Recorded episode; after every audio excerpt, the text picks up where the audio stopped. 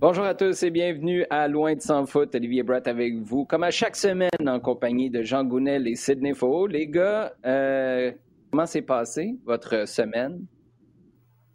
Bah, pas mal, pas mal, avec des hauts et des bas. Mais euh, ça se termine sur une bonne note, on va dire. OK, des hauts et des bas. Euh, ce que je comprends, Jean, c'est que sans nous le dire, tu es allé faire un tour en Jamaïque en fin de semaine. C'est mon, mon constat. Euh, on va évidemment parler au cours des prochaines minutes de ce qui s'est passé du côté de l'équipe nationale du Canada, également du côté du CF Montréal qui va reprendre l'action pour une, autre séquence de matchs éreintante. Ligue des Nations, Arsène Wenger qui nous parle d'arbitrage et, comme c'est le cas à chaque semaine en fin d'émission, on répondra à plusieurs de vos questions, toujours très intéressantes, posées sur Twitter. D'abord, les gars, on euh, commence avec euh, notre segment à domicile. Parlons de ces trois rencontres. Mais d'abord, euh, comment dire, on va pas résumer ces trois rencontres-là à un moment, mais c'est celui qui nous reste à l'esprit. On va écouter la description que tu as eue en compagnie de Claudine d'un but qui j'ai l'impression, est déjà historique. Un ballon qui est écarté et ça va sortir en touche avant qu'on ne puisse faire. Non, ben, il a enlevé le ballon. Et là, c'est quelle course quand même de Davies. Davies en se retournant et le but! OK. Ah ben ah. ça, c'est exceptionnel. Regarde le, regarde le geste qu'il va faire pour oh! enlever le ballon. Exceptionnel. et ça, c'est ce qui fait la différence parce que le défenseur est planté. Le défenseur est planté. Le défenseur avait l'air, tu sais, quand tu arrives, là, puis tu cours un peu. Après ça, tu vas avoir l'air cool. Fait que tu arrêtes de courir après l'autobus. Tu fais semblant que tu voulais pas vraiment. Puis là, tu te remets à courir, puis tu lèves la main. Puis le gars avait l'air de ça quand Alfonso Davies lui a pris le ballon. Maintenant, la grande question, c'est toi qui disais que c'était minimum six points, est-ce qu'après cette soirée-là au BMO Field et les cinq points récoltés sur deux matchs, verdict nul 1-1 au Mexique jeudi dernier, verdict nul dimanche 0-0, celui-là, je pense qu'on peut tous s'entendre pour dire que c'était décevant, et la victoire, est-ce qu'on est un peu passé à côté sur les trois matchs ou est-ce que ça reste satisfaisant, cinq points, à ton sens, Sid? Euh, non, ben, un peu de déception évidemment, puisque euh, comme je t'ai dit, moi je les voyais plus haut et puis euh, le contenu m'a donné raison. Je pense que le Canada avait largement la place de, de l'emporter au Mexique, de pouvoir faire un meilleur match face à, à, la Jamaïque et puis on a vu la, la, classe d'écart avec le Panama. Donc je suis très confortable à dire une semaine après que 9 points étaient très envisageables et c'est pas comme si j'avais attendu que voir les matchs pour le dire. Donc c'est pour d'autres raisons, c'est une, une campagne qui est satisfaisante satisfaisante, euh, qui euh, qui même donne beaucoup de, de, motifs d'encouragement. On arrive à la barre des six matchs, donc on est bientôt à la moitié euh, des, des matchs. Et tu vois, as un Canada qui est qui est troisième, qui est invaincu, qui est meilleure attaque, qui a montré aussi que avec sa profondeur est capable de pouvoir pallier certaines absences. donc c'est très intéressant ce que ce qu'ils ce qu'ils ont démontré. et je pense qu'on on peut être tous satisfaits de ça. Je trouve ça intéressant parce que c'est vrai que au Mexique, on peut affirmer qu'on a laissé des points sur la table. Il y a eu des. En, fait, avant le match d'hier, pour moi, c'était la grande frustration de cette phase de qualification. Avant le match contre le Panama, il y avait cinq matchs de jouer. Deuxième mi-temps contre le Honduras, tu as raté des occasions. Deuxième mi-temps contre les États-Unis, tu as raté des occasions. Au Mexique, en Jamaïque aussi. Ceci dit, euh, les Mexicains aussi ont eu des occasions. Il y, a un, contre son camp qui a presque été marqué par Lester Johnston. La Jamaïque frappe le poteau. Donc, oui, tu peux voir un potentiel de points échappés, mais l'adversaire peut peut-être aussi se dire la même chose. Les Jamaïcains auraient pu voler cette euh, rencontre-là. Donc, j'ai hâte de voir comment ça va évoluer cette attaque-là, parce que oui, tu as marqué trois fois à domicile contre le El Salvador, quatre fois maintenant contre le Panama, mais est-ce que ça, c'est l'exception? Est-ce que c'est la règle? Bref, j'ai très, très, très hâte de voir la suite, une suite qui va se dérouler avec des matchs à Edmonton au mois de novembre, d'abord contre le Costa Rica et ensuite contre le Mexique. Toi, les constats, Jean, que tu fais de ces performances-là, deux matchs nuls, une victoire pour le Canada sur les trois derniers matchs. Canada qui reste invaincu dans la compétition jusqu'à maintenant, c'est quoi? Euh, c'est qu'on, d'abord, au niveau comptable, on est exactement sur la même, euh, sur le même rythme qu'au mois de septembre. Donc, il y a, il y a 5 mhm. points, 5 points. Ça, tu vois que c'est une équipe qui a l'air qui a l'air à l'aise dans, dans, ce qu'elle fait. Euh, elle maîtrise pas encore complètement tout son environnement. On le voit, on l'a vu en Jamaïque en particulier. Euh, elle est encore clairement en train, elle a encore besoin de s'améliorer, même de ce qu'on a vu face au Panama euh, au niveau de la concrétisation. Parce que mhm. il y a certainement des occasions qui lui auraient permis d'être plus rapidement euh, en, en, contrôle des choses au niveau du, du résultat. Jonathan mais, David en euh, première mi par exemple. Clairement. Euh, mais je, et, et tu penses à cette, à cette occasion qu'il y a en, en Jamaïque euh, pour, pour Mila. Mais mhm. euh, ah ouais. je pense que c'est un, un, processus d'apprentissage. Euh, qu'on a une équipe qui, qui est en train de découvrir un petit peu ce, ce champ. Il faut voir aussi qu'elle est, euh, elle débarque un peu dans, cette, euh, dans ce contexte d'un tour final de qualification avec une génération jeune qui peut pas dire on a déjà vécu, on s'est déjà cassé la figure, on est en train d'apprendre. Non, elle est en train mhm. d'apprendre là euh, sur le tas. Donc je pense que, que, que c'est très bien.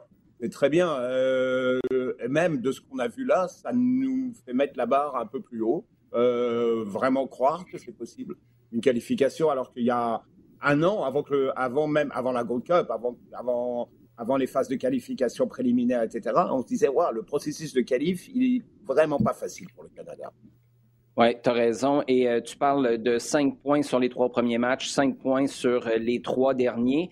Ça place le Canada troisième, donc avec dix points. Évidemment, les Américains sont revenus de l'arrière face au Costa Rica pour accrocher la deuxième place avec 11 points. Les Mexicains confortablement en première place avec 14. Et là, le Panama, avec sa défaite hier à Toronto, se retrouve à 8 points. C'est 6 points pour le Costa Rica, qui, on le rappelle, est le prochain adversaire du Canada. Ça, ça pourrait vraiment commencer à créer un écart entre le Canada et la première équipe exclue des places disponibles pour le Qatar. Là, je parle évidemment des trois premières places qui donnent un accès direct et de la quatrième qui donne accès un barrage intercontinental. Les Jamaïcains euh, en sixième place avec cinq points, tout comme le El Salvador, et le Honduras avec trois points seulement en dernière place. Peut-être un petit commentaire, Sid, avant de parler d'Alfonso Davies sur euh, l'absence de Romel Kyoto quand j'ai écrit euh, pour le RDS.ca avant la dernière vague de match, je me suis dit, c'est peut-être un gros boost pour le Canada de voir Kyoto absent pour le Honduras. Puis au final, ils ont échappé beaucoup de points. Je m'attendais à voir cette équipe-là du Honduras une, euh, un danger potentiel. Et là, je parle pour se battre pour une des quatre premières places. Au final, l'absence de mm. Kyoto ne fera pas juste mal au CF Montréal, ça a fait mal au Honduras sur les trois dernières rencontres. Ah oui, tout à fait. Non, c'est un joueur qui, euh, qui, est, qui, est, essentiel, qui est moteur. On, on a pu le voir d'ailleurs au, au, début de la de la Gold Cup en, en juin dernier, avant qu'il euh, qu'il se blesse. Euh, les qualités qu'il montre à, à, Montréal euh, sont sont toujours là euh, en, en, avec la section nationale. Je dirais -hmm. même que pendant la, la grosse surprise, euh, euh, si je puis dire, euh, de 2020, c'est que c'était le Kyoto de l'équipe nationale qui jouait au CF Montréal. Et, et ouais. ça, c'est pas, c'était pas forcément vrai dans ces années à, à, à Houston. Donc non, un très gros morceau effectivement. Et puis, puis on le voit, les équipes. si j'ai pu regarder El Salvador, Mexique ensuite, j'ai vu quelques quelques matchs les, les, équipes tiennent à pas grand chose. Euh, euh, on, mm-hmm. on, sent quand même que euh, il y a des effectifs qui sont aussi euh, très vieillissants, vieillissants dans le sens que euh, il y a des joueurs importants qui sont vétérans et ils sont mmh. peut-être un peu trop importants par rapport à leur âge et tu te dis mais, attends mais est-ce que je suis à 4 ans ou est-ce que je suis à 8 ans? Euh, je, parfois je trouve ça hallucinant de me dire de, de, de voir certains joueurs où je me dis je me pensais vraiment qu'au dernier cycle euh, de compétition ils étaient bah, disparu à juste titre par rapport à leur âge. Donc euh, ces équilibres-là sont très fragiles. Parfois, ce sont même des équilibres de leadership, pas forcément de niveau de jeu. Et, euh, et oui, euh, l'absence de, de, de, de, Kyoto. Surtout, je te dirais, l'absence et aussi la façon dont ces, ces absences se font. Euh, mm. et avec le, communiqué de l'Honduras, qui est un peu bizarre, la volonté absolue de, vouloir le, le, le, tester ou, ou faire l'examen de, sa propre blessure. Mm. Il y a, bon, ce flou artistique nuit euh, aux, aux, sélections à différents titres. Et oui, Kyoto euh, pour, pour Honduras, tout à fait. Et là, juste pour être certain, Sid, avant de passer à Jean et Alfonso Davies, viens-tu de me comparer Kyoto 2020 avec sa relation club-pays à Johan Venegas dans le temps?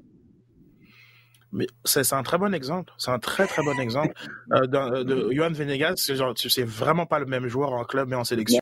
En tout cas, du moins, dans, du moins dans la période 2019, 2018-2019, où il y avait véritablement un, écart entre les, les, deux joueurs.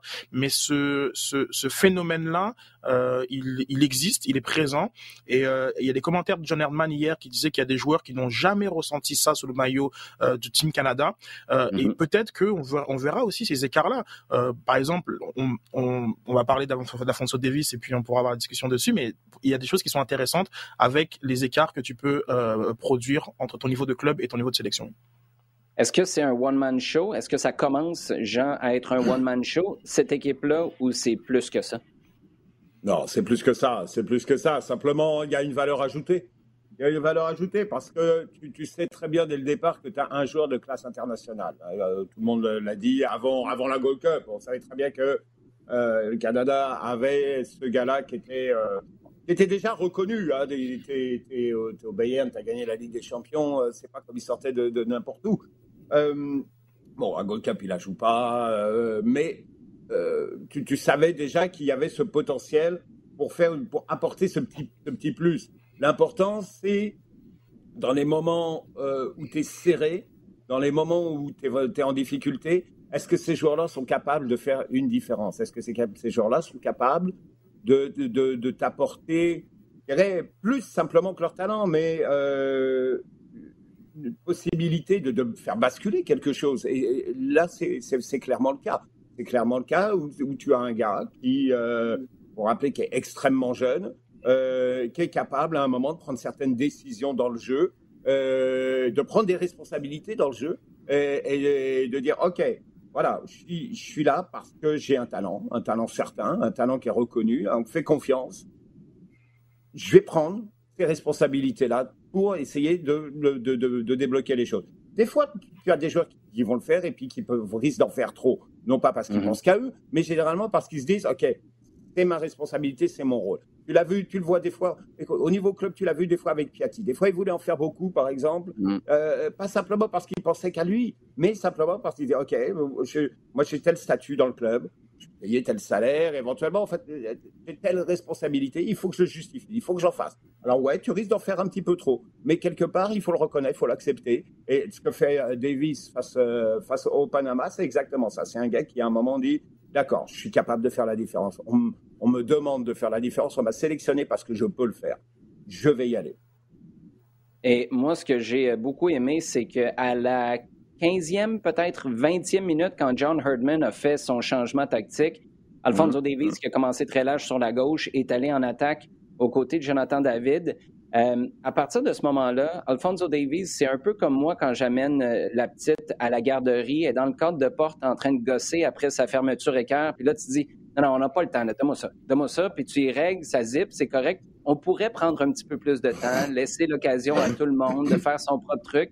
Mais lui, c'était vraiment donnez-moi là le ballon, on va s'en occuper. Ça a insufflé une énergie à tout le monde parce que Jonathan David, à partir de ce changement-là, est devenu un autre joueur. Il n'a pas été super tranchant en première mi-temps, mais on sentait qu'il avait il avait retrouvé son mordant d'attaquant dans ses déplacements, dans sa volonté d'aller mettre du pressing. Et Sid, je veux t'entendre sur Davies aussi, mais juste avant, il y a une chose, moi, qui m'impressionne énormément sur la dernière vague de match, c'est le calme de Davies en particulier, quand il y a quelque chose qui fonctionne pas. C'est comme s'il n'y a jamais de doute dans sa tête. Contre le Mexique, la semaine dernière, lui-même rate une occasion en or sur un centre de Tejan Buchanan. Il se met la tête entre les mains pendant une fraction de seconde et tout de suite, tu le sens changer. Il regarde Buchanan, il lève le pouce et il dit Parfait, pas grave, ton intention était la bonne, j'ai raté, mais il va y en avoir une autre. Et c'est ça qui m'impressionne, c'est qu'il est toujours tourné vers la prochaine. Il n'y a jamais ce feeling-là de c'était mon occasion, il n'y en aura plus d'autres. Les hors-jeux en première mi-temps, le deuxième hors-jeu d'Alfonso Davies, parce que les deux fois, c'était presque des échappés à coup sûr, il prend le ballon sur le deuxième, il revient en courant, le placer pour un coup franc pour le Panama. Et ça, le message que ça envoie, c'est je veux juste que ça reparte au plus vite pour avoir la prochaine occasion au plus vite. Et mhm. ça, tu te mets dans la peau, dans les souliers de ses coéquipiers, Sid. Tu te dis, eh bien là, on a un leader qui croit qu'il va y en avoir une tonne d'occasions. Puis au final, en deuxième mi-temps, contre le Panama, c'est exactement ça qui est arrivé. Oui, tout à fait. Euh, effectivement, ben, avec la, la, la, qualité globale des défenses qu'on voit en CONCACAF, euh, c'est sûr qu'il y en aura des occasions. Donc, euh, on peut pas s'arrêter à, à, à, un raté. Euh, on a des, des, des, boulevards, euh, des, des, lignes qui sont justement pas, pas alignées. on a des, des, gardiens qui, qui, tiennent, qui tiennent à peine leur, leur phase de réparation. Et, et ces situations dans, sur, sur les pelouses qui sont vraiment comme de piètre qualité, parce que bon, on peut bien taper sur celle de Kingston, mais au BMO Field, il devrait aussi regarder un petit peu euh, ce qui ce qui s'y passe. Et, euh, donc pour, toutes ces raisons-là, effectivement, euh, lorsqu'on est un joueur qui, qui, sait à quel point le, bah, le, foot se joue sur des détails, il faut absolument se remobiliser après après après en fait après chaque fait de jeu. Et, c'est une chose qu'il qu'il qu'il fait très bien. Surtout, ce que j'apprécie encore plus chez lui, c'est le fait de, de mobiliser ses coéquipiers. et là, notamment lorsque Jonathan David avait une occasion où il aurait pu peut-être opter pour la pour pour, la frappe et qui décide de faire une passe à, Eustachio, euh, ben il, euh, il vient lui parler, mais de fait pour lui dire c'est pas grave, il y a corner, c'est bon, on, mhm. passe on passe à autre chose. Et, et c'est surtout sur ce, type de de, de, leadership là que euh, qu'il est très impressionnant à, avec en, complément évidemment sa propre qualité sportive sur, sur le terrain. Pour conclure là-dessus, Jean, on parle de fighting spirit, on parle d'inspiration. Euh, de voir ce qui s'est passé à la fin de la première mi-temps, à la fin de la deuxième aussi. On parle beaucoup depuis le début de l'octogonal de parce que là, ce qu'on comprend, c'est qu'à la fin du match, Richie Larea s'est fait cracher dessus. Là, on, va évacuer mm-hmm. cette situation-là là, parce qu'on est d'accord que ça, c'est inacceptable et n'importe qui réagirait. Mais s'il y a une affaire qui est constante, c'est que le Canada se tient debout quand l'adversaire cherche à l'intimider. Alors qu'avant, on les aurait sentis peut-être un peu plus fébriles, se poser des questions, avoir davantage de doutes. Mais là, c'est comme s'il y a un point de bascule. Quand tu vois Daniel Henry se commencer à, pousser puis à énerver le gars qui prend le drapeau de coin, c'est le genre de truc que tu verrais d'habitude au Costa Rica, au Honduras, au Panama. Là, les Canadiens se permettent de faire ça chez eux. Non seulement ils résistent à l'intimidation, mais ils vont activement commencer à piquer l'adversaire. Comment tu interprètes ça, puis comment tu vois ça pour la suite? Ah, écoute, euh, j'étais euh, j'étais scié de voir euh, de voir Henry parce que c'est tout, tu, veux l'avoir, tu veux l'avoir et, et, quand on parle de leader, c'est intéressant ça parce que euh, tu sais que Daniel Henry, il va jouer un match de temps en temps, tu sais qu'il n'est pas titulaire et que tu l'as mis dans des circonstances très particulières, par exemple contre les États-Unis, c'était pour un contre un vraiment très précis, une situation de, de jeu très précise. Mais tu vois son implication et tu vois comment il peut être leader dans l'équipe parce que euh, la façon de remettre tout le monde. Et tu vois comment il va se réinstaller tout de suite après la petite échauffourée, là, juste avant le corner à la mi-temps. Il va se remettre exactement au même endroit. il, dit au gars, il va revenir. Il va revenir, on va recommencer la même chose si tu veux, il n'y a pas de problème. Une troisième fois, s'il n'y a, pas de problème. Et à la fin, avec la il était encore extrêmement remonté et il était mhm. parmi les premiers à aller de l'avant et à dire vous voulez qu'on parle là ou vous voulez faire autre chose? Je suis prêt. Euh, tu veux un leader comme ça, tu veux un gars comme ça. Euh, et c'est essentiel. Ça, ça, ça, ça, pousse tout le monde à avoir une attitude, à avoir euh, une façon de, une, réaction. Oui, c'est vrai que avant, tu avais une équipe qui allait se cacher derrière l'arbitre. On allait dire, monsieur, il m'a fait ça, ça va pas. alors que là, non non seulement ils sont capables de réagir et puis de, de, dire euh, retourne dans ton coin parce que sinon ça va mal aller, mais ils sont capables d'en mettre aussi.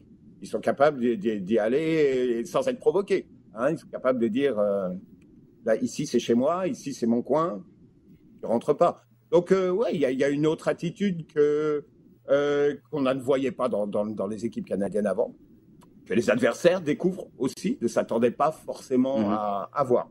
Donc ça, ça je pense que c'est extrêmement positif et ça va être d'autant plus positif au... lorsque tu vois la configuration des deux prochains matchs à domicile, Mexique, Costa Rica, à Edmonton, etc. Là, tu vas vouloir t'imposer avec les circonstances de jeu et avec ta gueule. Avec, euh, tu, tu, vas vouloir te mettre de l'avant et, et, vraiment dire, OK, ça c'est chez nous. C'est complètement chez nous. Vous êtes tolérés. Et, c'est vraiment comme ça que tu veux le faire, parce que c'est comme mhm. ça que ça passe dans la CONCACAF. Un dernier mot sur ce qu'on parlait, on, parlait de, leadership et euh, de, Davis. Regarde où il joue.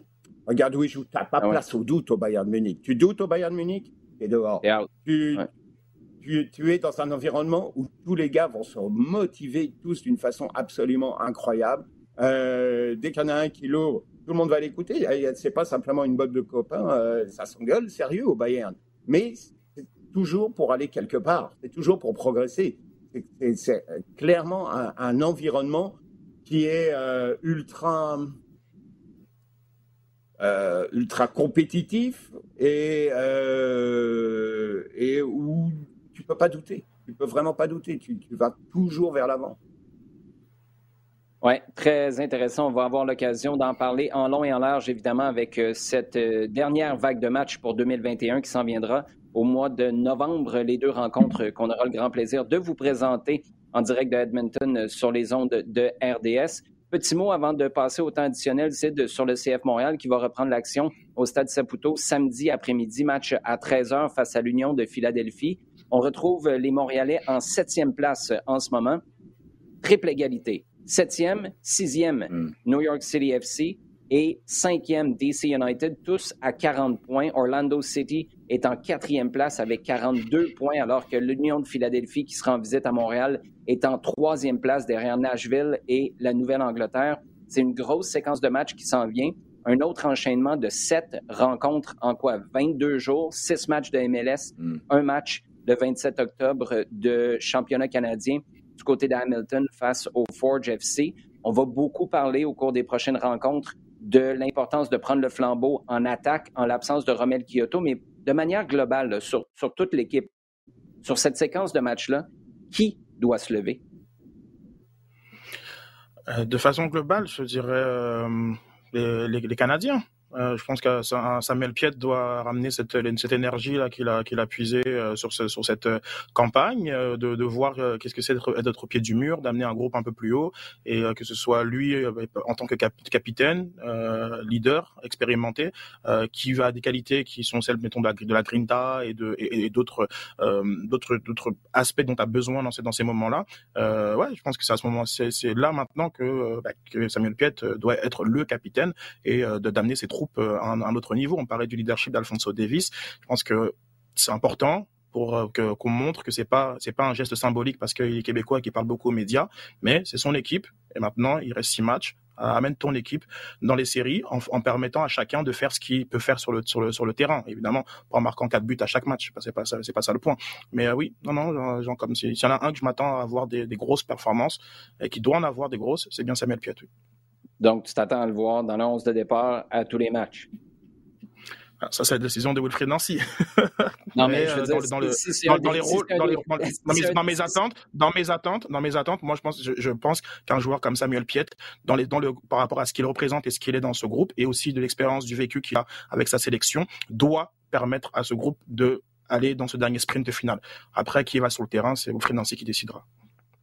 OK, mais j'ai de la misère à te suivre, là, par exemple. Si toi, tu es Wilfred Nancy, Samuel Piet commence, si tes attentes, c'est que ah, ce ah, bah oui. un des moi, ah oui, moi, je le mets sur le terrain, évidemment. si, moi, on est sinon, ça n'a aucun sens. Mais après, qui va le mettre sur le terrain? Ben, Wilfred Nancy, peut-être, il peut avoir une autre lecture que moi. Donc, il peut penser qu'un Samuel Piet n'est pas euh, euh, aussi important que moi, je l'estime qu'il est. Donc là, après, ça, ce sera une autre, une autre discussion, effectivement. Oui.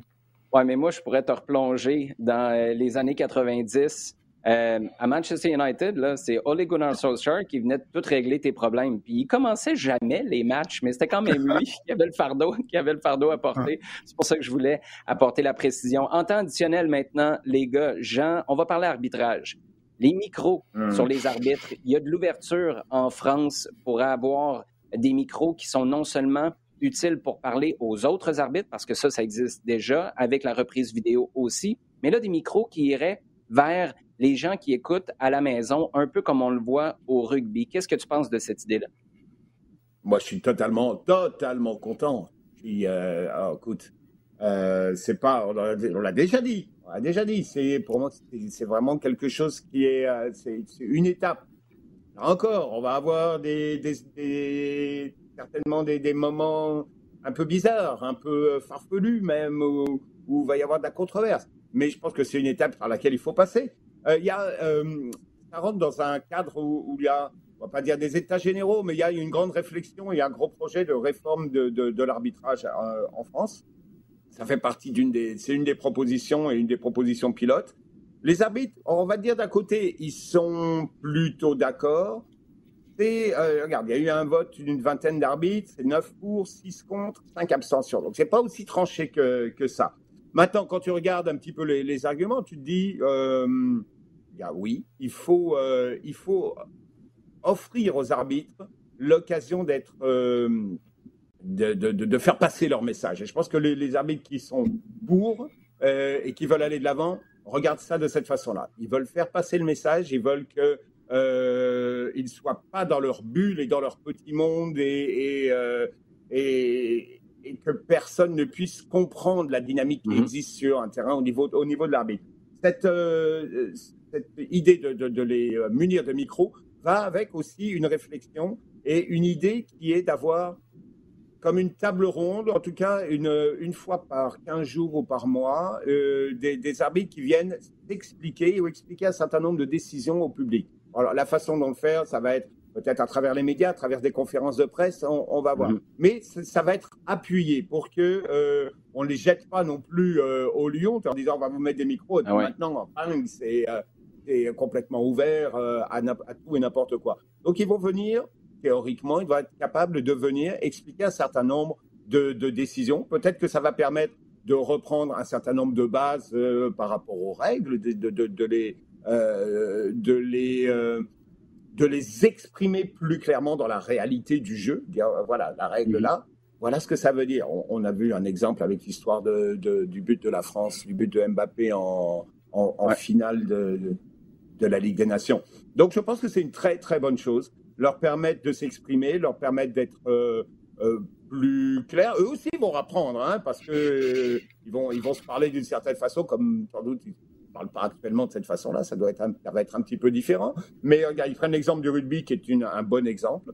Euh, et, euh, et au-delà de ça, je pense qu'à partir du moment où les arbitres vont pouvoir se parler, on va pouvoir savoir ce qu'ils se disent et la façon dont ils prennent leurs décisions, il y aura un nouveau, un nouveau respect pour l'arbitre qui va, euh, qui va se mettre, se mettre en place.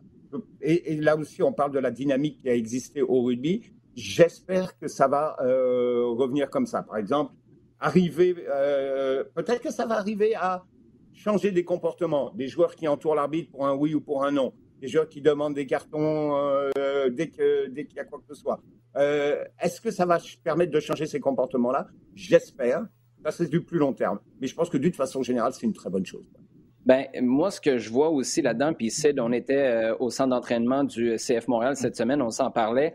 Moi, ce que j'aime, c'est que ça rend les arbitres imputables à quelque part. Si t'es pas capable d'expliquer tes décisions, puis t'es pas capable de les expliquer de manière à, à, contrôler les émotions de tout le monde, puis à pas mettre le feu aux poudres. Tu sais, tu mets un, un micro à Silvio Petrescu, c'est terminé. Là. Il fait trois matchs, puis il est dehors. C'est garanti. Moi, je me souviens, quand j'étais entraîneur euh, adjoint avec Philippe Lafroy et la réserve, tu arrivais au warm-up et Silvio Petrescu, tu te pognais avec. Tu n'avais même pas fini parce qu'il te criait après parce que tu n'avais pas enlevé tes cônes assez vite. Il était toujours en train de mettre le mm-hmm. feu dans sa manière de communiquer. Donc, je pense que dans l'explication des décisions et la manière de communiquer, ça rend les arbitres imputables. Mais ceux que ça rend aussi imputables de leur comportement et de leurs propos, c'est les joueurs. Moi, ce que je vois un peu avec ça, c'est sur Twitter, le, petit œuf, quand tu mets pas ta photo ou tu mets une photo de quelqu'un d'autre, tu te permets d'écrire n'importe quoi, ben tu l'assumerais-tu si tu le disais dans la rue sur Sainte-Catherine ou euh, sa Grande Allée à Québec?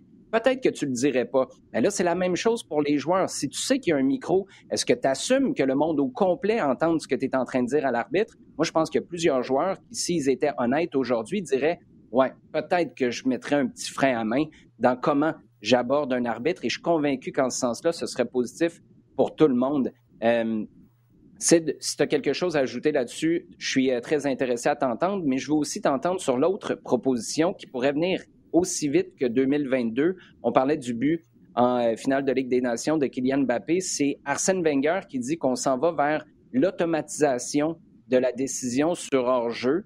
Un, est-ce que c'est une bonne euh, idée? Et deux, cet exemple-là du but de Kylian Mbappé, comment tu peux l'automatiser? Parce que ça reste du jugement d'un défenseur qui fait la tentative de jouer le ballon, non?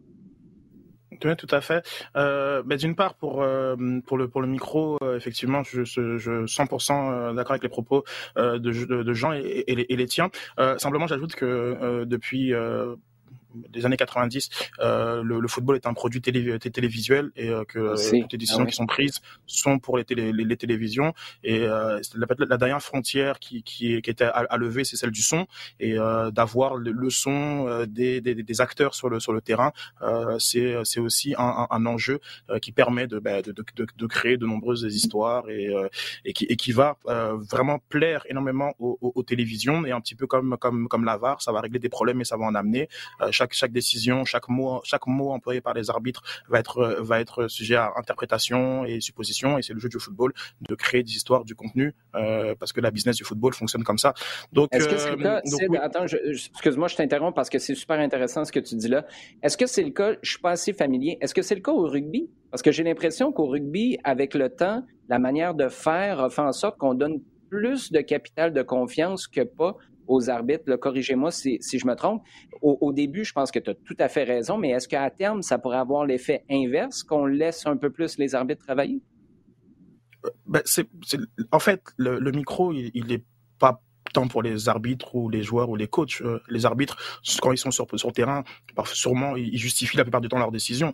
Euh, le, micro, ceux qui vont en bénéficier, ce sont les, les, les télédiffuseurs et, et, les spectateurs.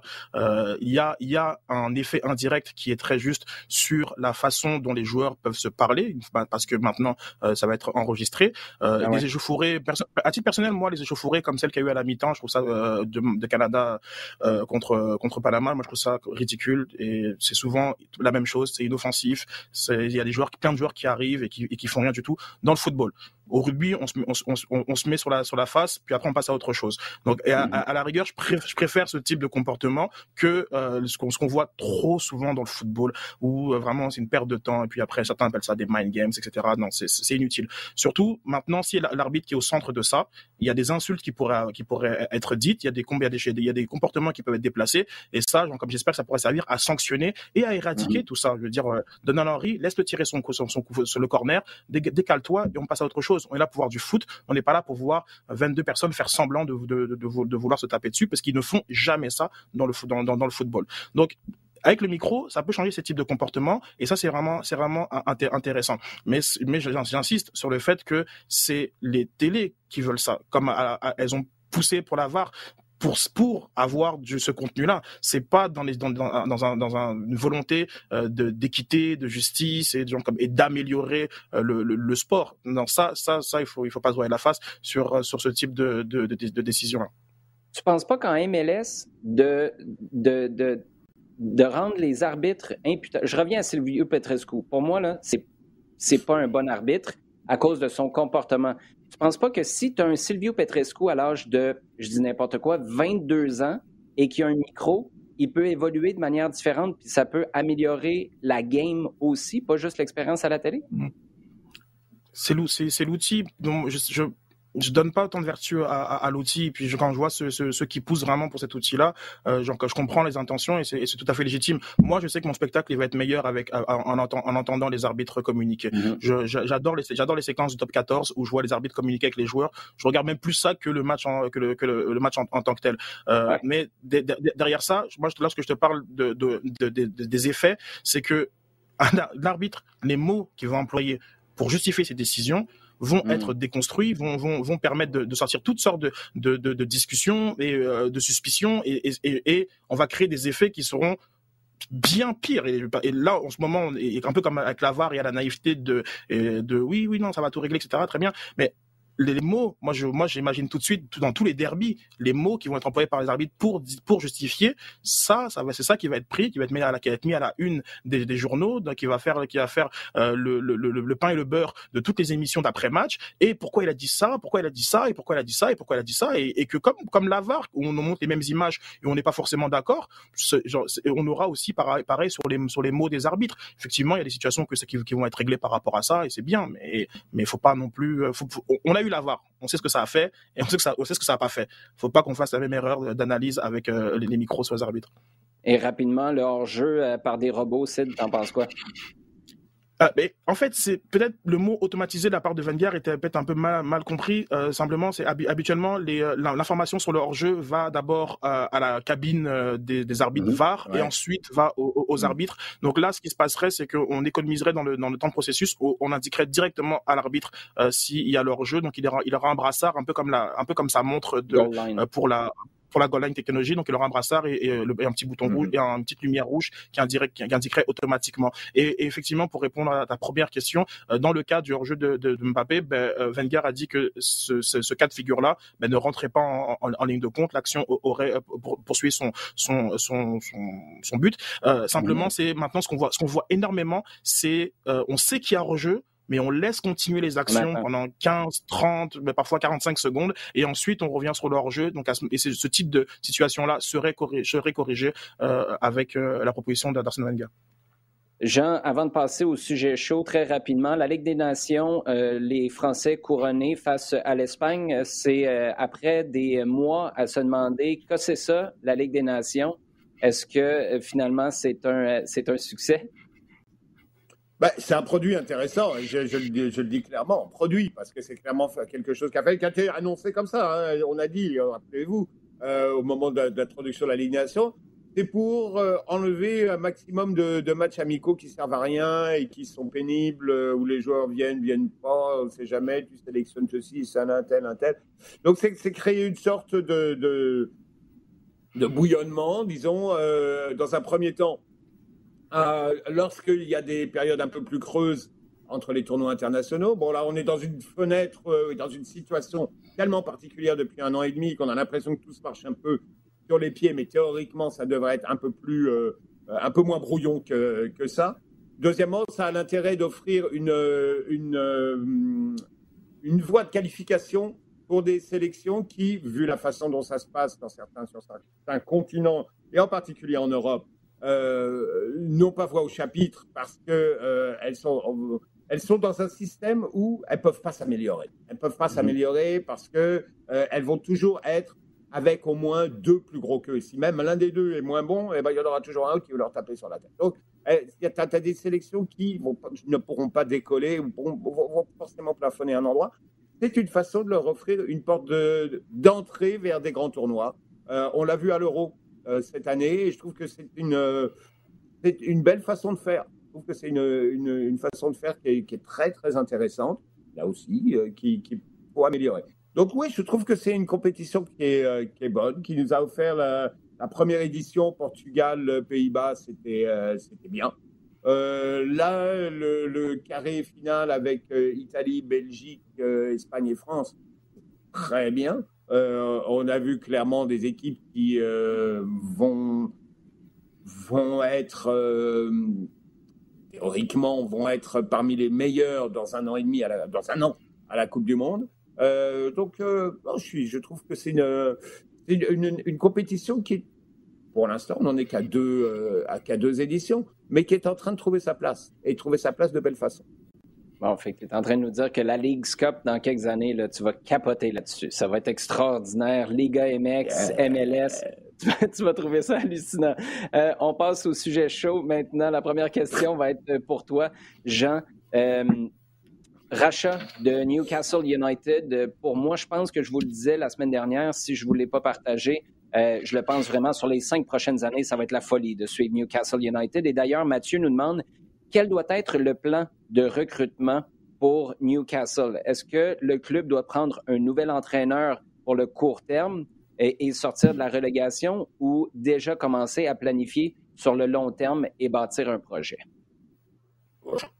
Je crois clairement que, l'idée est d'aller sur le, sur le long terme. Après, après, tu vas moduler ton, ta façon de travailler tu vas vouloir un entraîneur d'abord qui soit bien au fait de ce qui se passe euh, en, première ligue, de la dynamique qui existe et de la façon dont, les choses se font là-bas pour pouvoir, euh, pour pouvoir déjà empêcher le club de, euh, naviguer un peu n'importe où au classement, voire de, descendre.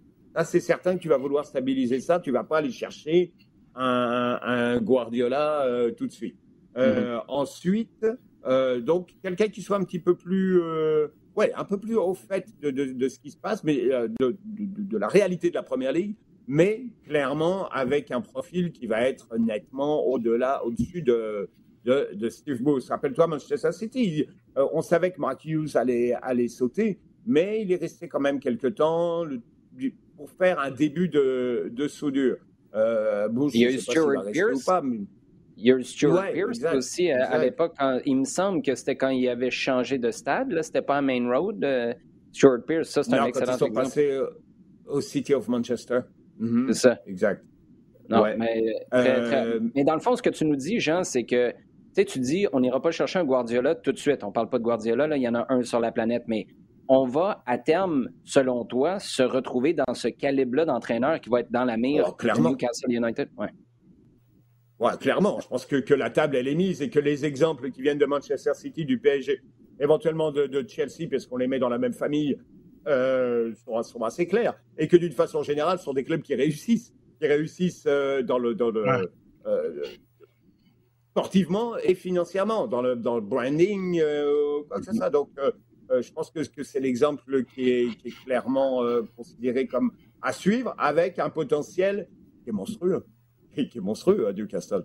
Euh, tu as une, zone où il y a, je mets Sunderland de côté, d'accord? Mais où il y a un club avec un environnement qui est uniquement autour du club. On parlait de Marseille, on en a discuté un petit peu cette semaine, Olivier. Il y a un peu de, mm-hmm. de situations, d'endroits comme ça, où il y a une population, un je disais un peuple en parlant de Marseille euh, la semaine dernière, mais euh, c'est vrai, il y a une ville qui est prête à, partir, à exploser pour un club. Euh, il, y a, Marseille, il y a Naples, des situations où il y a un club, une ville comme ça, avec ce niveau-là et avec cet environnement-là, Newcastle est complètement là-dedans. donc il y a ce potentiel-là. Après, qu'est-ce que tu vas faire dans ton projet? Clairement, il n'y a, aucune limite. Euh, je, je, dirais peut-être une bêtise, mais ah, c'est peut-être le cas d'aller d'aller voir un, petit gars comme euh, et puis lui dire euh, ah, tu sais quoi On va monter une équipe totalement pour toi là. Et puis euh, ah, je dis, ils sont au, au, au début d'un projet qui peut être euh, qui peut être monumental. Ouais, Haaland, il n'a pas peur du froid, lui, parce que ça, ça va peut-être être un petit ah. facteur. À Newcastle, le froid, le froid, la pluie, les gens, parce que les gens sont un peu particuliers du côté, du côté Newcastle. C'est il y a François Gay qui nous pose une question sur euh, l'équipe du Canada maintenant.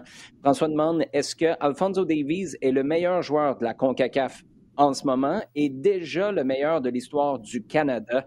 Euh, il y a une autre question à laquelle moi je peux me permettre de répondre. François demande en fait est-ce que Alfonso Davies est humain? Ça, la réponse est oui. Maintenant, Sid, Réponds aux deux premières. Ah, je, je suis pas sûr. Hein. je suis pas certain, mais euh, écoute, euh, oui, moi je le pense depuis déjà un, un gros un gros un an et demi, euh, peut-être même, je dirais même depuis 2019 et le sacre du du, du, du Bayern, même si après derrière Chelsea l'emporte, mais Pulisic est, est, est, moins important, et aussi simplement parce que son son influence sur son équipe nationale mm-hmm. est, est, est, est, moindre. C'est c'est ça. Son... Bon, ce que j'aime pas trop quand on fait des comparaisons, c'est que parfois on a l'impression qu'on on, on pense que l'autre joueur qu'on compare, il est, il est pas bon ou, autre, et c'est pas du tout ça que, que, je dis ou sous-entends.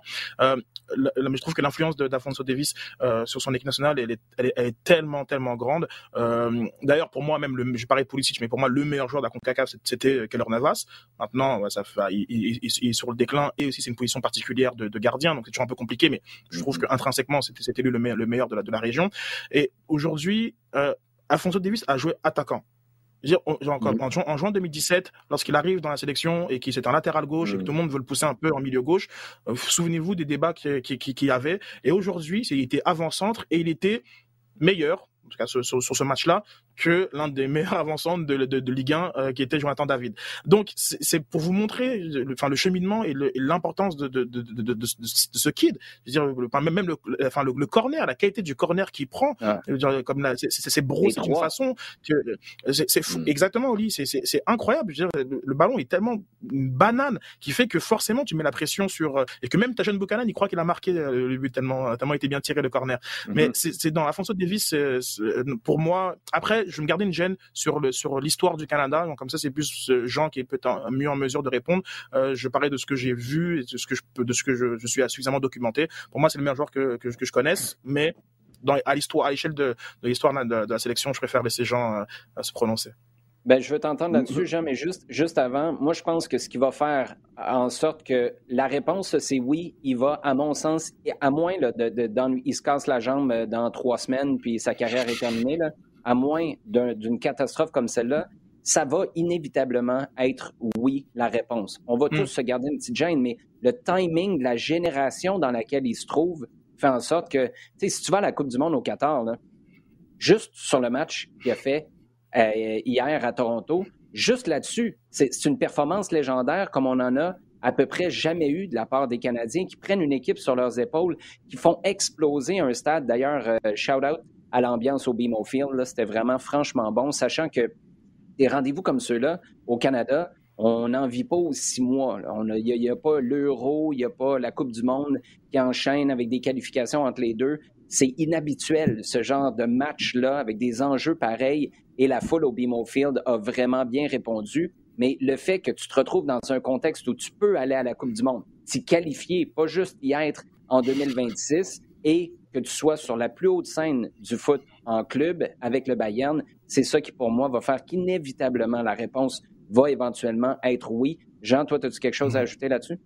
Oui, euh, bah, non, je, suis d'accord avec vous, les gars. Euh, clairement, quand tu regardes les, depuis, euh, depuis, mettons, 30 ans, on va toujours revenir avec 86 euh, 2022, euh, mettons. Il n'y a, pas, y a pas vraiment de, de, joueurs qui, qui, dont on, comparables, dont le rayonnement est comparable. Il y a eu Bunbury, il y a eu Catliff.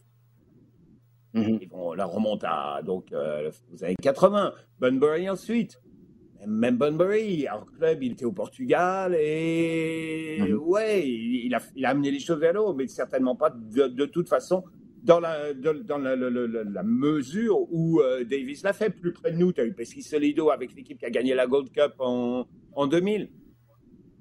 Non mais Jean, regarde, c'est Et puis tu as eu, tellement...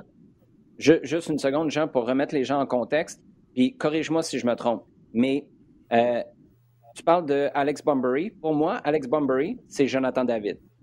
Pesky Solido, c'est Junior Hoylett. Alfonso Davies, il est comme deux coches au-dessus de ces gars-là qui sont déjà super bons, qui ont joué en Premier League, qui ont joué en Ligue 1, qui ont été champions de France. C'est comme si on vient d'inventer une nouvelle catégorie. Alors, tu as eu des Rosario. Aussi. à mon avis, était quelque chose euh, un peu au-dessus, mais Rosario a toujours vécu dans son environnement et euh, même en sélection, il n'a jamais rayonné autour de son environnement. Ça a été toujours un petit peu le, le D-Row show. Hein. C'était, euh, il y avait beaucoup de choses qui étaient faites autour de lui, pour lui, mais il n'y a jamais eu de conséquences. Alors peut-être que là aussi, il n'était pas dans un contexte de l'équipe nationale qui leur a, permis d'aller un peu plus loin, même si on pouvait s'attendre. Je pense qu'il y a eu dix ans très, très frustrants à cette époque-là pour le, pour le Canada, parce qu'on voyait qu'il y avait une évolution, mais que c'était pas suivi au niveau de l'équipe nationale. Là, c'est quand même autre chose. Et euh, alors je pense que, que non seulement euh, Davis est assurément le meilleur joueur qui ait jamais eu au Canada. Pense que là, on, mhm. est pas mal, on parle d'accord. Qu'il est amené à suivre une courbe super intéressante parce que si tu le compares, et là aussi, je, je, je vais prendre avec des pincettes, mais tu le compares à. Tu chercher Mbappé. Mbappé, à un moment, il va devoir faire un gros travail dans son évolution de, de joueur. Parce qu'il joue dans un registre actuellement qui lui permet d'être archi dominant et euh, sur lequel il va falloir qu'il fasse beaucoup de travail pour le faire évoluer et continuer à, à, à être dominant parce que le registre dans lequel il est actuellement euh, ne peut pas lui permettre de tenir trop trop longtemps. Davis, tu vois déjà qu'il a une palette pas mal plus large. Qu'est-ce que tu veux dire par rapport à Mbappé? Est-ce que c'est un peu comme Cristiano Ronaldo à l'époque où il jouait à l'aile, il traînait le ballon beaucoup? Là, si tu veux continuer jusqu'à la fin de ta trentaine, tu es obligé de changer ta manière de jouer. Est-ce que c'est ça que tu veux dire, être moins dépendant? Parce que clairement, ouais, clairement, la vitesse de Mbappé est un de ses énormes atouts parce qu'une partie des équipes dans lesquelles il joue, que ce soit en club ou en sélection nationale, euh, utilise sa, capacité à, démarrer et, démarrer pas simplement sa course, mais pied aussi, sa capacité avec le mhm. ballon. Hein. Mais c'est clairement dans un registre très, très, très précis. Euh, et que je suis persuadé qu'il y, a, un moment il veut continuer sur les mêmes, avoir ce même rayonnement, il va devoir être capable de, d'étoffer un petit peu plus. Oui, c'est, c'est, tu as tout à fait raison avec Cristiano Ronaldo, où il y a eu quand même deux évolutions euh, mmh. assez notables dans sa façon de, de, jouer, dans sa façon de, d'être par rapport à son environnement et l'environnement du jeu, oui. Sid, il y a Mathieu Tremblay qui nous demande, selon vous, est-ce qu'on parle d'une génération dorée du côté du Canada ou est-ce qu'on peut réellement voir naître une équipe nationale qui peut s'affirmer, s'imposer sur le long terme, bref, au-delà de la carrière des joueurs qui sont là en ce moment?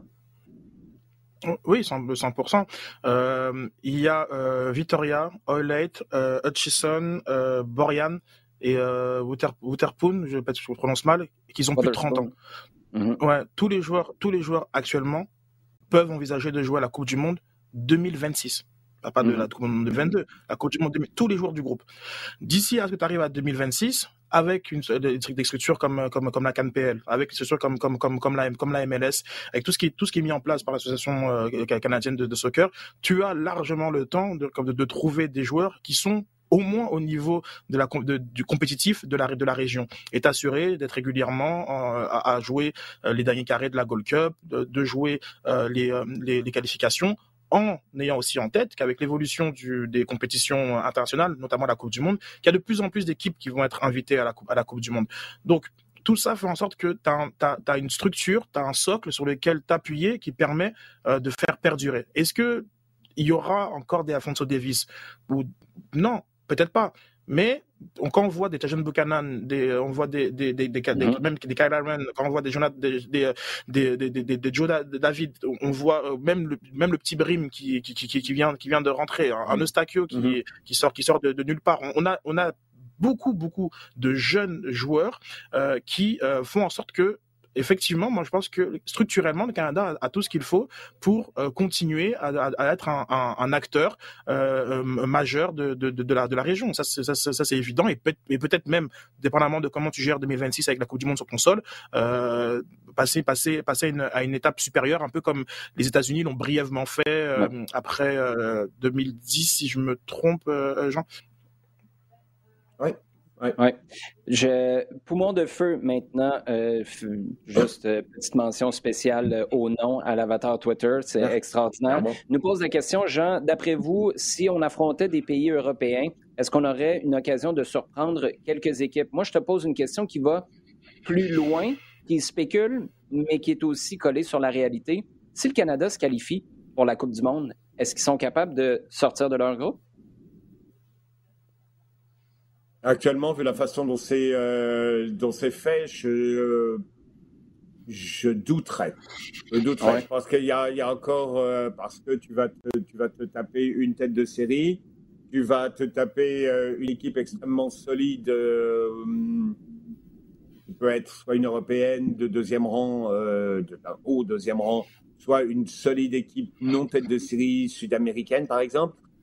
Je pense que là, là-bas, est un peu haute. Maintenant, tu es capable de faire, euh, es, capable de sortir des résultats face aux États-Unis et au Mexique, qui sont sensiblement dans cette, euh, dans cette marge-là. Mhm. Donc, euh, oui, tu vois, là, je suis un peu hésitant. Je pense que c'est un peu prématuré de dire qu'ils seraient capables de sortir de leur groupe. Maintenant, pour me rapprocher de la question, oui, ils seraient capables de surprendre. Ils seraient capables de surprendre ponctuellement. Je pense pas que c'est quelque mhm. chose qu'on est encore capable de faire d'une façon un peu plus régulière. Mais euh, clairement, tu vas tomber contre le Canada dans ton groupe de Coupe du Monde, par exemple. Tu diras, OK, faut se méfier de ces gars-là parce que euh, ouais, ils ont ils ont ce qu'il faut pour nous sortir un lapin. Euh, je pense pas que ce soit encore actuellement systématique, mais que tu puisses actuellement dire, ouais, le Canada est capable de taper une équipe comme l'Autriche, comme la, la Finlande. Je parle d'équipes qui qu'on voit là maintenant arriver européen euh, à ces seuils Je pense que oui, je pense que c'est tout à fait envisageable. Euh, certainement pas actuellement euh, face à face à la France ou à l'Espagne, bien sûr que non. Mais certainement face à des équipes pas encore totalement bien établies en Europe. Je constate que tu n'as pas nommé l'Irlande. Je ne sais pas si c'est parce que c'est pas touchable ou parce que c'est tout à fait battable. Je te demande pas de répondre à la question non plus. Je vais, je, vais, je vais, enchaîner avec une dernière question pour toi, celle-là, euh, Sid, celle de Felipe Ponce ou peut-être Ponce? Je suis désolé si je le, je le prononce mal. Je croyais que c'était Ponce. Euh, est-ce qu'on verra un jour des matchs de l'équipe nationale du Canada masculine au stade Saputo. Puis le masculine est important parce qu'on va voir les dames à la fin du mois. Mm. Euh, comment tu, prends cette question-là comme tu veux. Ça peut être, ça peut ah. être à court terme, ça peut être à long terme. Non, non, mais 100%, évidemment. C'est dans, dans l'intérêt de, de la Fédération canadienne de permettre que ces plus gros marchés euh, bah, profitent mm. euh, de, de l'équipe nationale. Donc, dans tous les cas, il y a, et dans, pour, pour Montréal et le propriétaire, du, du, club local euh, CF Montréal. Et c'est aussi dans, dans, leur intérêt de d'amener des gens euh, dans, dans, leur stade. Donc il y a des intérêts qui sont qui sont qui sont qui sont communs et, et effectivement c'est sûr qu'il y aura des il y aura des matchs. Maintenant quand c'est la grande question. Euh, et il est possible que Montréal ait un peu raté son tour en, en, en prenant la décision de de, de, ne pas euh, de pas être une, une, ville candidate pour pour la Coupe du Monde 2026. Ça joue effectivement, ça montre un peu l'intérêt que tu as pour ces matchs internationaux mais quand, je, quand on redescend d'un palier, si, si, je puis dire, euh, c'est sûr que la que, que l'association canadienne de soccer et euh, le CF Montréal, ils ont tout intérêt à ce qu'il y ait des matchs qui, qui se qui se qui se qui se déroulent euh, à, à, Montréal. Donc non, moi je suis 100% confiant. Et puis hier, euh, l'engouement sur les réseaux sociaux, notamment, parce que comme tu, tu soulignais à juste mhm. titre les, les 26 000 et quelques au BMOphile, je veux rappeler que c'était aussi soir de match des livres. Ah ouais, 26 c'était 26 000 personnes qui, enfin c'était c'est hallucinant ce qui s'est passé hier. Euh, euh ben, cet engouement-là, il était contagieux. Euh, le nombre de Montréalais qui, qui un, ont fait le voyage et deux, qui, qui avaient hâte à ce match-là pour aller euh, et remplir le stade et en parler à tous leurs amis, fait en sorte que c'est une évidence que euh, aujourd'hui, ce serait aussi à guichet fermé à Montréal qu'on a hâte. Maintenant, voilà, il y a un, il y a un passé euh, qui fait que ben c'est pas c'est pas ils sont pas dans ils sont pas en haut dans la liste des priorités et il y a aussi des décisions prises pour le futur qui fait qu'ils ne sont pas en haut dans les listes des priorités. Moi, j'aurais aimé ça, voir le CF Montréal, ne serait-ce que pour mettre la pression sur les, euh, les, autorités, pour montrer son attachement aussi à la cause canadienne. Je sais que on peut pas faire l'équation CF Montréal Stade Saputo parce que dans un contexte où tu accueilles une équipe nationale, dans le fond, tu donnes tes infrastructures. C'est pas le club en tant que tel qui accueille le Canada. Mais j'aurais aimé ça, voir une main levée avec plus d'intensité pour dire, nous, là, on veut avoir des matchs ici le plus vite possible. Après, si le Canada décide, l'association canadienne décide de les faire ailleurs, ben au moins, toi, tu as montré que tu avais la volonté d'accueillir. Alors que là, si tu le mets la main maintenant, c'est un peu comme embarquer dans le bandwagon, alors que c'est excitant tout d'un coup. Mais c'est avant l'octogonal que j'aurais aimé ça, voir ce genre de, de prise de position-là. Peut-être que ça arrivera éventuellement. Jean, très rapidement, tu voulais conclure là-dessus? Oui, je veux dire, il n'est pas trop tard et euh, en, espérons que. il reste un match au mois de mars. Je, veux juste donner euh, du contexte. Il reste dans le fond juste un match à la fin mars là, que tu pourrais accueillir pour l'octogonal. Si tu parles de là, là euh, puis à la fin mars, on a encore le problème est-ce que les bancs peuvent tenir? Est-ce qu'il fait trop froid? Le terrain n'est pas chauffé? Non, je ne vois pas. Non, je parle de, Non, non, je me projette un peu plus loin et en espérant, en, disant, tout va bien et qu'effectivement, il y a la possibilité d'aller plus loin. Il y aura même, éventuellement, on, voit tout ce qui est possible de, voir. Euh, le, le playoff intercontinental, ça peut très bien être quelque chose aussi. Euh, et, non, mais je dis, attends, Là, tu vas pas nous finir un podcast. non, non, tu vas pas finir un podcast en nous disant qu'ils vont finir quatrième. Tout allait bien, Jean, et là, tu nous sors une bombe comme ça, il euh, reste 15 secondes au show. J'allais dire, j'allais dire, Olivier, il y aura aussi des matchs de préparation avant la Coupe du Monde. Oui, OK, d'accord. Ça, ça, je l'accepte plus. d'accord. Bon, les gars, en terminant, vous surveillez quoi sur la prochaine semaine, Jean? Euh, on va diffuser euh, Barcelone-Valence en, mhm. Liga. C'est intéressant de voir euh, ce que ça va donner à Barcelone parce qu'on les a laissés en mauvaise posture. Là, depuis, euh, euh, on parle du retour d'Aguero. Ça va être quand même un, Il est là, possiblement sur le banc, mais peut-être avec quelques minutes de jeu, ce sera quand même un bon moment. C'est euh, Je me suis même pas projeté vraiment sur sur la sur la fin de semaine, mais je regarde avec attention les, les, qualifications dans la zone Comebol. ça, ça m'intéresse et notamment il y a un Argentine-Pérou et d'autres matchs. C'est un peu ça qui a ma curiosité en ce moment. Alors, voilà, ça vous donne. En fait, moi, ce que je comprends surtout, c'est qu'on est à peine remis de ce qui s'est passé à Toronto. On n'a même pas pensé à ce qui s'en venait demain. Je n'ai même pas pensé à ce que j'allais manger sur l'heure du lunch aujourd'hui. Les gars, merci. C'est toujours un plaisir. Merci beaucoup. Merci à vous à la maison pour euh, vos commentaires, vos questions sur Twitter. Continuez de les poser avec le hashtag LDSF. Continuez également à euh, consommer et surtout partager le contenu rds.ca baroblique balado diffusion iHeartRadio et toutes vos plateformes préférées.